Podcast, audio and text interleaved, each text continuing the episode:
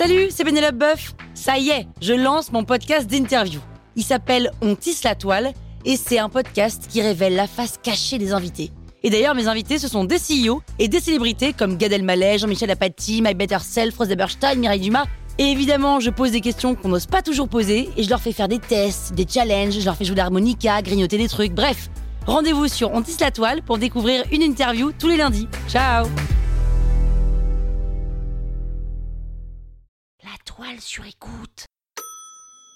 L'écume des jours. Les vagues, euh, l'écume des vagues de...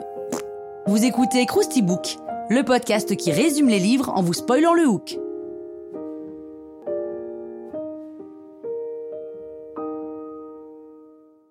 Allez, je vous rafraîchis la mémoire L'écume des jours est un roman de l'écrivain Boris Vian, publié en 1947. Vian y visait le prix de la Pléiade, qu'il n'a jamais obtenu, et il faut d'ailleurs attendre 2010 pour que son œuvre entre dans la collection. C'est un peu chiant hein, vu qu'il est mort en 1959. L'histoire, celle de Colin, un jeune homme comme les autres, de 22 ans. Bon, à part qu'il cohabite avec une petite souris, mais sinon Colin, c'est la plupart du temps un garçon de bonne humeur, et le reste du temps, bah, il dort. Et un jour, il reçoit son ami Chic pour dîner, et c'est Nicolas, son cuisinier, qui leur prépare le repas. Colin est riche, et Chic est pauvre, parce qu'il est ingénieur, et dans ce monde, il vaut mieux être un ouvrier si on veut bien gagner sa vie. Chic raconte à Colin qu'il vient de rencontrer une femme, Alice, lors d'une conférence du philosophe qu'il adore, Jean-Sol Partre. Alice est d'ailleurs la cousine de Nicolas, qui n'est pas la chose la plus importante de l'histoire, mais bon, j'avais envie de le dire. Et le lendemain, les deux amis se rendent à la patinoire et Chic présente Alice à Colin, qui ressent alors une forme de jalousie parce qu'il aimerait bien être amoureux lui aussi. Et heureusement, dès la semaine d'après, Colin est invité à une fête où il espère trouver l'amour. Pour mettre toutes les chances de son côté, Chic lui apprend à danser le bigle-moi, qui est une danse qui n'existe pas, comme beaucoup de choses dans ce livre d'ailleurs. Et une fois à la fête, Colin a un coup de foudre pour Chloé. Chloé, qui est une jeune fille avec qui il décide de se marier assez rapidement. Le mariage est superbe et tout le monde est très heureux. Mais pendant leur voyage de noces, Chloé tombe gravement malade. Et le professeur Mange-Manche lui découvre un nénuphar dans le poumon droit. Pour éviter la prolifération de ce nénuphar, Chloé doit inhaler le parfum d'une multitude de fleurs. Colin s'emploie à ce qu'elle en soit en permanence entourée, mais comme les fleurs c'est quand même pas donné, hein, toute sa fortune y passe. Et malheureusement ça ne suffit pas, et le second poumon de Chloé est également touché. En parallèle, l'appartement de Colin rétrécit et devient de plus en plus sombre. C'est la souris qui s'en rend compte en premier et c'est elle qui fait tout pour l'empêcher. Et Nicolas, le cuisinier, vieillit prématurément. Colin, lui, est obligé de prendre un autre boulot et il fait pousser des canons de fusil. Il se fait virer parce qu'une rose blanche en acier fleurit sur les fusils qu'il crée. C'est dur à dire. Fleurit sur les fusils qu'il crée. Alice et Chic, quant à eux, ont des problèmes de couple parce que Chic est obsédé par Jean-Sol Partre.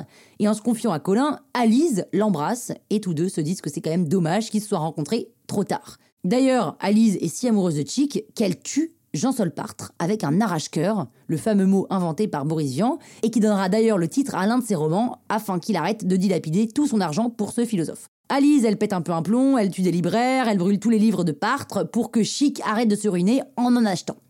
Et comme la roue tourne, mais pas tout de suite, Chic est tué par des policiers et Alice meurt aussi. Voilà, c'est Nicolas qui retrouve son corps devant l'une des librairies en feu.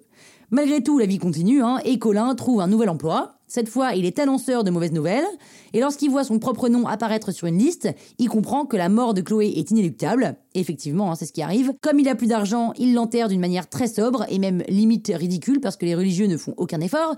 Et comme Boris Vian n'a pas l'air parti pour un feel-good book, eh ben l'appartement de Colin s'effondre, et même la petite souris se retrouve SDF. Voilà. Elle va au cimetière, et elle voit Colin effondré. Elle a peur qu'il se suicide, alors elle décide aussi de mourir. Et elle demande alors à un chat de l'aider en mettant sa tête dans sa gueule, et le roman se termine sur cette image. C'est donc un roman qu'on pourrait dire un peu absurde. Voilà, bah maintenant vous pouvez faire croire que vous avez lu le bouquin. Croustille, hein?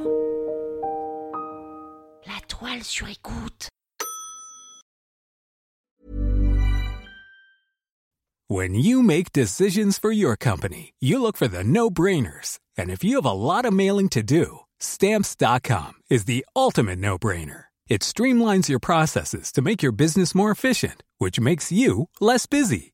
Mail checks, invoices, legal documents, and everything you need to keep your business running with stamps.com.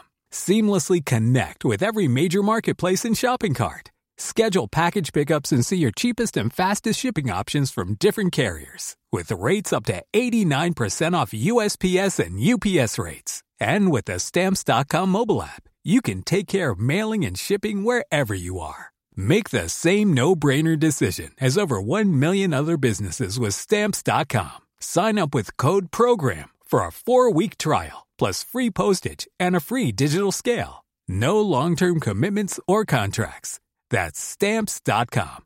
Code program.